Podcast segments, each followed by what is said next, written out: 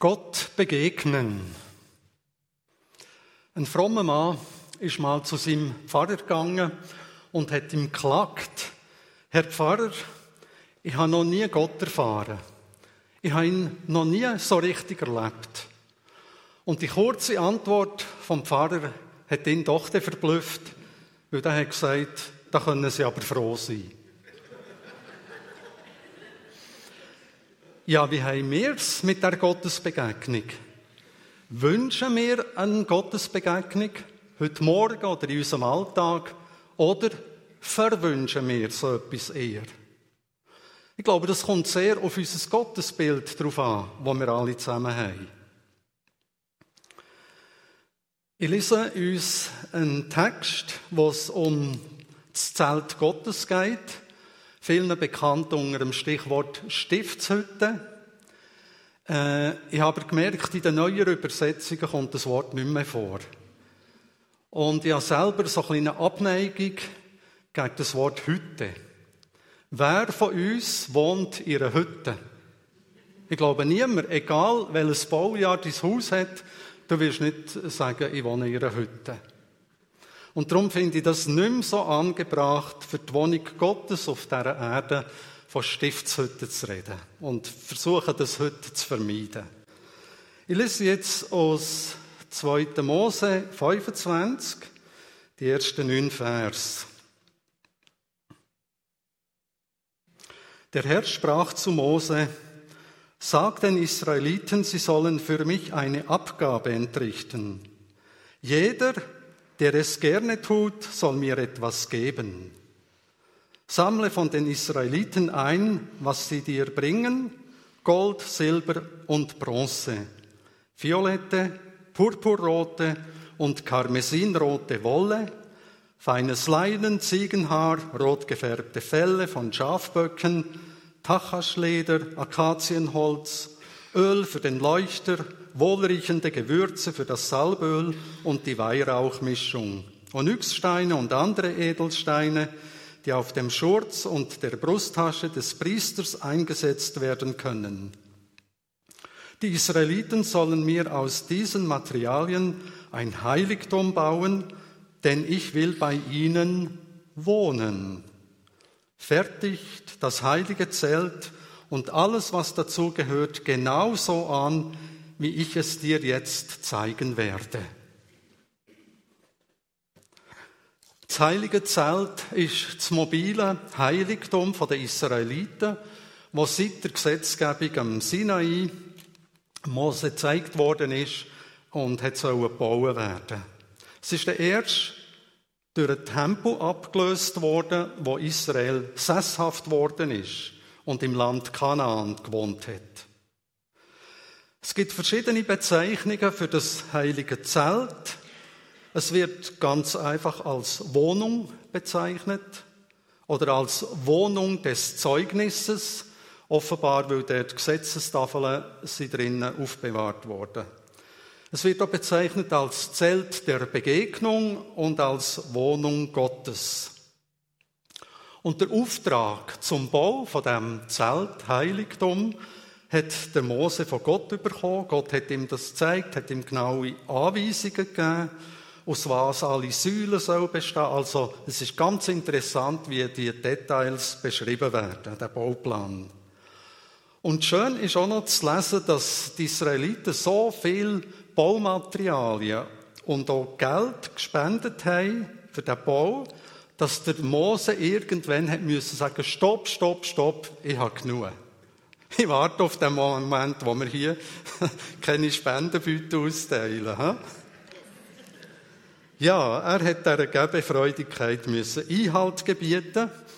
Der Bau hat etwa ein halbes Jahr gedauert und ist durch besonders geistbegabte Männer angeleitet und ausgeführt worden.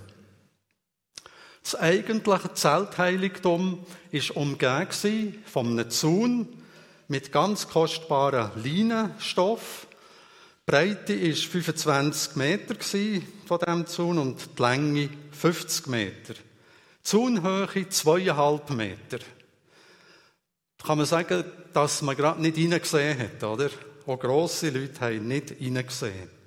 Und innerhalb dem Zaun ist das Zeltheiligtum aber auch noch das Waschbecken und der Brandopferaltar. Es war nur ein Zugang. Vom Osten her hätte man dort reingehen Und ich sehe da drinnen schon einen ersten Hinweis auf Jesus Christus, der sich selber als Tür bezeichnet hat. Wenn jemand durch mich hineingeht, wird er gerettet werden, hat Jesus gesagt. Und anstelle vor der Tür ist dort ein Vorhang gewesen. Gemäss äh, 2. Mose 27 ist der Vorhang zum Reingehen, wo man können sehen, 10 Meter breit gewesen. Also ungewöhnlich breit. Zwei, äh, viermal breiter als hoch sogar. Und für mich ist das auch wieder so ein Hinweis, dass wir bei Gott hoch willkommen sind. Kommt, kommt rein. Äh, wir haben gesungen, weit offen deine Arme für mich.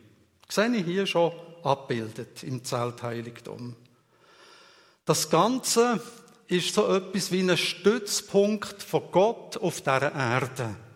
Wir können da sagen, seine Niederlassung, seine Filiale, seine Agentur. Das heilige Zelt ist viel mehr als einfach ein interessantes Phänomen in der Geschichte vom Volk Israel. Im Lexikon ist gestanden, es ist äußerst bedeutungsvoll. Warum? Das heilige Zelt zeigt uns etwas vom Wesen Gottes, vom tiefsten Wesen und Anliegen, wo Gott hat. Wir glauben ja an einen Gott, der sich uns Menschen zeigt und wo Gemeinschaft mit uns sucht.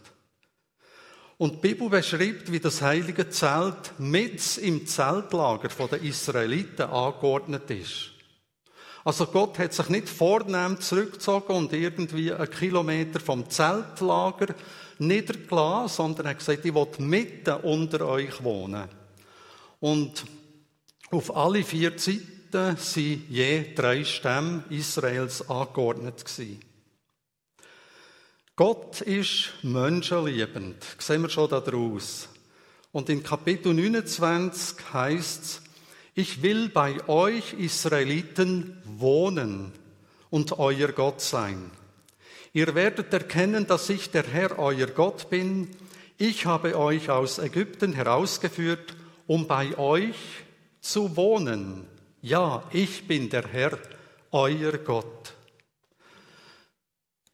Ich oder vielleicht auch ihr gehen manchmal so ein bisschen wie selbstverständlich davon aus, ja, ja, Gott ist bei uns, er interessiert sich für mich. Das ist überhaupt nicht selbstverständlich. Überlegt euch mal, wie lange das ihr müsst nachdenken ob ihr parat wäret, mit der oder mit der anderen Familie zwei Wochen in die Ferien zu gehen. Geht zu zelteln. Das überlegt man sich äh, in der Regel gründlich. Es geht nur um zwei Wochen. Oder wir haben, als wir auf Schaffhausen sind, uns umgeschaut, für ein Haus zu kaufen. Und haben ein Reihenhaus ausgeschrieben gesehen, wo wir gefunden haben, das würde unseren Vorstellungen entsprechen. Da sind wir am Sonntag mal einfach unverbindlich so von außen schauen. Und wir haben gesehen, was für eine Unordnung die Nachbarn neben uns ums Haus haben. Und wir haben uns nicht mehr weiter für das Haus interessiert. Wir haben uns nicht ständig über die Unordnung wollen ärgern. Oder ich denke halb an ganz wenige Missionare und Missionarinnen, die parat sind, in ein fremdes Land zu gehen und dort in einer Großstadt, in den Slums, mit anderen zu leben. Wer macht das schon? Und wenn wir uns jetzt anschauen, was für ein Unterschied zwischen Gott und Mensch besteht, dann ist der ja noch viel, viel größer als ein Unterschied zwischen Mensch und Mensch kann sein. Also Gott hat von mir aus gesehen die besten Gründe gehabt, zu sagen, also ich halte mich in schöner Distanz von diesen lieben Menschen auf. Das löscht mir ab, wenn ich denen zu nachkomme. Gott hat von mir aus gesehen berechtigt Grund gehabt, so zu denken und so zu handeln. Und er tut es nicht. Trotz allem sucht unser Gott bewusst die Nähe zu uns Menschen. Da wird schon hier beim Zeltheiligtum deutlich. Dort sagt Gott uns seine Gegenwart zu. Er sagt, dort wo ich wohnen unter meinem Volk. So noch kommt uns Gott. Auch im Johannesevangelium begegnet uns der Gedanke vom Zelten Gottes. Es heißt dort über den Gottessohn, das Wort wurde Fleisch und zeltete oder wohnte unter uns. Jesus ist für eine sehr begrenzte Zeit auf dieser Erde bei uns Menschen gewesen. Ja. Aber in dieser kurzen Zeit hat er uns Menschen den Weg zurück zum Vater ermöglicht. Durch sein Leiden, Sterben und Auferstehen. Und jetzt kommt das grosse Aber. Aber Jesus ist wieder weggegangen. Klar, er hat uns den Heiligen Geist als Tröster zurückgelassen. Das wollen wir ihm zu gut halten. Jesus hat nach seiner Erdenzeit seine Zelt da unten abgebrochen, ist zurück zum Vater gegangen. Aber wir haben trotzdem herrliche Aussichten. Und es kommt eigentlich sehr krass. Meine Vorstellung war immer, wenn ich vom Himmel gehört habe, ja, der Himmel, der Wohnort von Gott, der ist da irgendwo in der Weite vom Universum, ganz, ganz weit weg über mir. Wenn wir aber ins zweitletzte Kapitel der Bibel schauen, in die Offenbarung, dann finden wir, dass die ewige Herrlichkeit, die wir bei Gott mal dürfen verbringen, nicht irgendwo in sphärischen Höhe ist, sondern dass der Himmel hier unten wird stattfinden. Da muss ich euch natürlich jetzt belegen. Offenbarung 21, da lesen wir, dann sah ich einen neuen Himmel und eine neue Erde. Denn der vorige Himmel und die vorige Erde waren vergangen und auch das Meer war nicht mehr da. Ich sah, wie die heilige Stadt, das neue Jerusalem, von Gott aus dem Himmel herabkam festlich geschmückt wie eine Braut für ihren Bräutigam. Eine gewaltige Stimme hörte ich vom Thron her rufen, hier wird Gott mitten unter den Menschen sein. Er wird bei ihnen wohnen und sie werden sein Volk sein. Ja, von nun an wird Gott selbst in ihrer Mitte leben. Das ist noch ausstehend. Auf das warten wir, auf das freuen wir uns. Der Text sagt, Gott wird ewig bei uns Menschen wohnen, zelten. Es handelt sich hier nicht um eine zeitlich begrenzte Rettungsaktion, sondern um die ewige, untrübte Gemeinschaft mit unserem Schöpfer Gott. Himmel auf Erde ist das im wahren Sinn. Das ist jetzt Wirklichkeit geworden. Und ich habe an das alte Lied von Siegfried Fietz müssen denken, wo er sagt, Gott kommt zu uns, wir müssen uns nicht mehr zu ihm bemühen. Gott kommt zu uns, nun werden auch im Schnee die Rosen blühen. Ich möchte so ein bisschen vorausschauend auf die Predigtreihe einerseits den Grundsatz betonen, die Nähe Gottes, dass er uns so nachkommt. Aber ich möchte auch, dass wir begreifen, was das für uns heute heisst. Dass wir nicht sagen, ja, das ist dann gewesen, weil es gibt ganz interessante Parallelen in unser Leben heute hinein. Und wir werden das an den einzelnen Gegenständen in den kommenden Predigten noch erläutern. Aber so ganz äh, eine allgemeine Anwendung kann man auch machen, wenn man schaut, was hätte das mit uns heute zu tun, mit uns als glaubende Menschen, die im Neuen Testament daheim sind. Und darum meine Anwendung, das heilige Zelt, ist so etwas wie die Botschaft vom Reich Gottes. Eine Botschaft ist eine diplomatische Vertretung von einem Staat in einem anderen Staat. Oder? Eine Botschaft liegt in der Stadt vom Land, wo die Regierung auch ihren Regierungssitz hat. In ihrer Botschaft sitzt eine Botschafterin oder ein Botschafter. Und seine Hauptaufgabe ist, die Interessen vom eigenen Land im Gastland zu vertreten. Ein Botschafter ist ein Gesendeter im Auftrag von Höheren. Also er lebt nicht in seinem ursprünglichen Heimatland, sondern in der Fremde. Und in der Regel beherrscht er ja die Sprache von dem Land, wo er jetzt im Moment wohnt. Ein Botschafter, eine Botschafterin steht mit der ganzen Person hinter dem Auftrag, wo sie hat. Und ihr merkt, was meine Anwendung ist. Der Paulus sagt uns, Glaubenden, auf den Kopf zu, so sind wir nun Botschafter an Christi Stadt. Nicht wir sollen es werden oder wenn wir heilig genug sind, sagen wir es dann, sondern wir sind es heute Morgen, jetzt und jetzt. Und er sagt hier, in was, dass unsere Botschaft besteht. Die lautet, lasst euch versöhnen mit Gott. Ich glaube, wir leben in einer Welt, die nichts dringender braucht als Botschaft von der Versöhnung. Und da habe ich schon manchmal überlegt, Gott, warum hast du für das nicht deine Engel eingesetzt? Die könnten doch das viel besser als ich. Das wäre wirkungsvoller. Er braucht sie noch, das wissen wir. Aber er will auch die und mehr brauchen für die hohe Aufgabe. Wenn nicht mehr Füße sind, die für Jesus durch die Straße gehen, wenn nicht mehr die Hände sind, die anpacken, wenn nicht mehr der Mund sind, der die gute Botschaft weitergeben, dann wird die gute Botschaft nicht gehört, nicht verstanden. Weil wir sind sie verlängerte Arm zu den Menschen, die er liebt. Wir sind Botschafterinnen, wir sind Botschafter vom Reich Gottes. Was heißt das? Ein Beispiel, ein kleiner Tipp, was das könnte bedeuten, dass wir so nicht zu hoch ansetzen.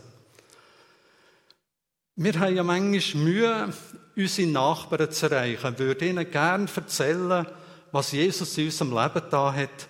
Aber wir müssen merken, das Interesse ist eigentlich nicht da. Und über den Glauben redet man nur mit engsten Vertrauten und nicht so öffentlich. Habe ich jedenfalls manchmal den Eindruck, dass das so Privatsache ist und abgrenzt ist. Aber ich glaube eben, es fängt früher an mit dem für die Nachbarn da sein. Seit einigen Jahren habe ich mir angewöhnt, ja so das Gebetstagebuch, einisch in der Woche für unsere nächsten Nachbarn zu beten. Man kennt sich ja, wir weiss um die eine oder andere Not von den Nachbarn und man kann das vor Gott bewegen. Und vielleicht kommt mal Gelegenheit, wo wir auf unseren Glauben angesprochen werden. Irgendwie merken sie ja, dass wir Botschafter sind von einem höheren Reich. Jedenfalls bin ich recht erstaunt gewesen, wo vor einem Jahr ein Nachbar mich auf einen Vergleich angesprochen hat, den ich in einer Predigt gesagt habe, wo ich gemerkt habe, er hat einen Livestream hineingeschaut. Also Gott kann viel mehr tun, als wir uns vorstellen oder bitten. Und mir dünkt, so beten für seine Nachbarn, das ist doch auch eine priesterliche Aufgabe, wo man vermitteln zwischen Gott und den Nachbarn darf einstehen. Und ich wünschte mir, dass das allgemeine Priestertum von allen Glaubenden noch viel mehr gefördert wird. Und ich habe mir mal angeschaut, wie das mit dem Priestertum im Alten Testament ausgesehen hat. Ihr seht, einerseits sind Priester Stellvertreter Gottes vor dem Volk gewesen, und auf der anderen Seite Stellvertreter vom Volk vor Gott. Also konkret hat es so ausgesehen, dass Gott zu den Priestern geredet hat und die Priester haben ihrem Volk gesagt, was Gott gesagt hat. Das hat in der Regel Fragen aufgeworfen. Ja, wie müssen wir denn genau? Und dann sind sie mit diesen Fragen zum Priester gegangen. Und der Priester ist ins Heiligtum und hat Gott gefragt und Gott hat ihm geantwortet und so ist das ein Kreislauf gewesen.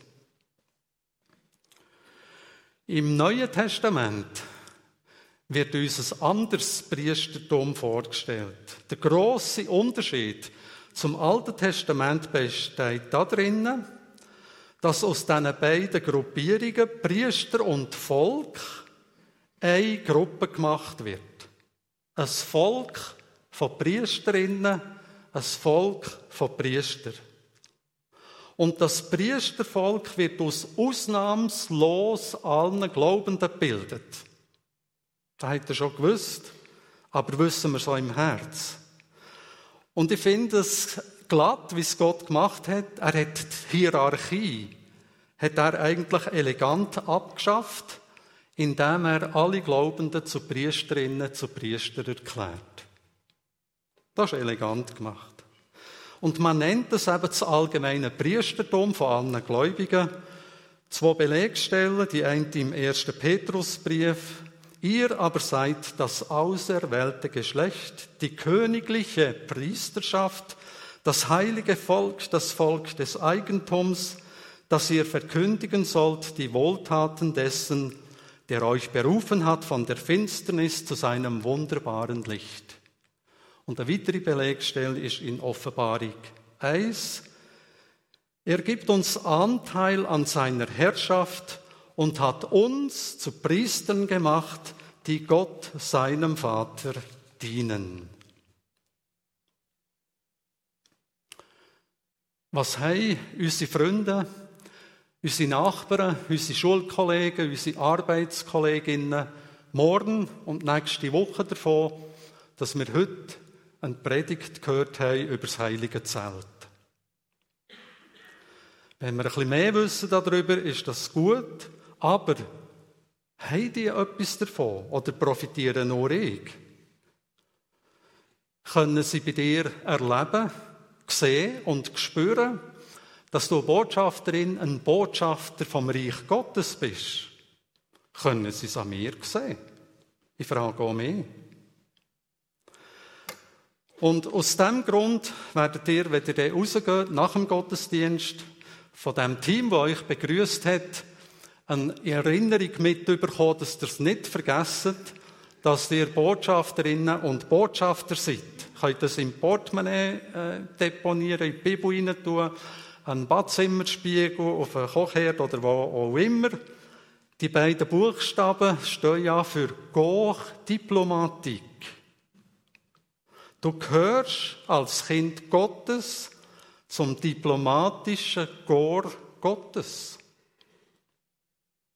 Ob dir das gefällt oder nicht, ob du dich darüber freust oder nicht, es ist so. Du vertrittst in seinem Auftrag das Reich Gottes auf dieser Erde in deinem Umfeld. Er hat dich dazu gesendet und er hat dich dazu auch bevollmächtigt. Vielleicht musst du das nur noch viel mehr entdecken und leben und du wirst ermutigende Erlebnisse machen.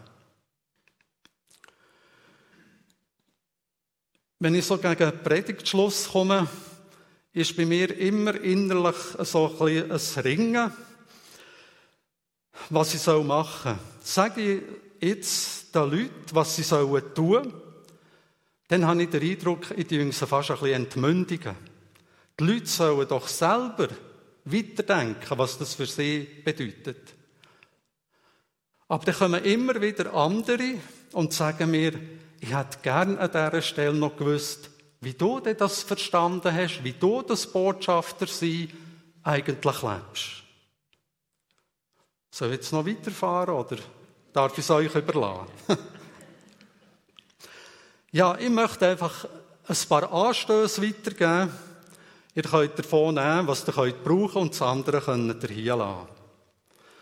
Ich finde ganz interessant, wie wir erfahren, wie der Hiob seine priesterliche Aufgabe an seiner Familie ausgeführt hat. Der Hiob hat mit seiner Frau zusammen sieben Söhne gehabt, drei Töchter. Und die haben, so können wir es im ersten Kapitel vom Hiob-Buch lesen, jedes Jahr eine Party veranstaltet, wo die Post so richtig abgegangen ist. Der Hiob war nicht dabei, gewesen, hat aber immer nach diesen Partys seine Kinder eingeladen und hat dann Opfer dargebracht. Weil sie könnten sich ja gegen Gott versündigt haben bei diesen Partys. Und darum hat er Hiob geopfert. Für seine Kinder. Finde ich ganz herrlich. Das Zweite, wie man priesterlich da sein kann für andere, ist das Beispiel, das ich schon erwähnt habe, für Nachbarn. Beten, schauen, ob es eine Gelegenheit ergibt, vielleicht auch dienen. Eine dritte Möglichkeit, die ich mir angewöhnt habe, wenn wir etwa mal auswärts essen, meine Frau und ich, dann sind da meistens auch noch viele andere, die da sind. Und ich frage mich auch, wer von diesen Leuten, die jetzt da so herrlich ist, hat euch Gott danket fürs Essen? Und ich tue auch still und unauffällig beten, danke für die guten Gaben und haben mir angewöhnt, auch für die anderen zu danken, die das Danken vielleicht vergessen oder sich überhaupt nicht gewöhnt sind, die finden, das ist selbstverständlich, ich zahle ja genug. Das ist ja für die danken. Ist das nicht eine Art von Priesterdienst? Viele, gerade ältere Leute, kennen das, dass man in der Nacht nicht einfach immer nur schlaft, sondern dass man zwischen ihnen vielleicht mal auf muss und dann nicht gerade sofort einschlafen kann. Und ich habe versucht, mich über so Zeiten nicht mehr zu ärgern und zu nerven, sondern die fürs Gebet zu nutzen. Und dann kommen mir so die wichtigsten Anliegen aus dem Freundeskreis, aus der Gemeinde Hallau, aus der Gemeinde Schaffhausen auf. Und ich bete für Sabine, für Pascal und so weiter und so fort und unmerklich schlaft es wieder. Und die dritte Möglichkeit, ich bin jemand, der beim Laufen gut beten kann.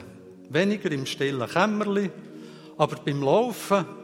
Und wenn ich in einem Dorf oder in einer Stadt unterwegs bin, dann kommt man ja an den verschiedensten Orten vorbei. Wenn ich bei Kirche vorbeikomme, bete ich für die Kirche, für den Pfarrer, für die Leute, die dort sind wenn ich bei der Schule vorbeikomme, für die Lehrer, für die Schüler. Die haben es ja nicht immer einfach miteinander. Bei der Gemeinde bete ich für die Gemeinsverwaltung. Wenn da ein Notar ist oder ein Jurist, bete ich, dass er gerecht handelt und recht spricht. Ich kann für die Politiker beten. Also wenn wir spazieren und mit einem offenen Herz durch die Gegend gehen, fließen uns die Anliegen nur so zu. Und ich schließe mit dem Vers, den ich bisschen abgeändert habe.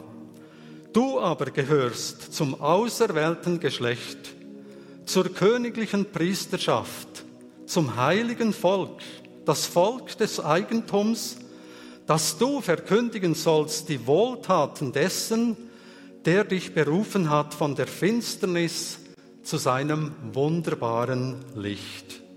Ich bete. Himmlischer Vater, danke vielmal für die Tatsache, dass du auf dieser Erde Wohnung genommen hast, in diesem heiligen Zelt. Danke, dass du uns Menschen so nachgekommen bist und noch näher durch Jesus Christus, der seine Erdezeit bei uns Menschen verbracht hat. Danke, dass wir deine Nähe, dreieinige Gott, immer wieder erfahren dürfen, dürfen suchen Danke, dass aber in diesem Suchen innen wir dürfen wissen, du hast uns zuerst aufgesucht.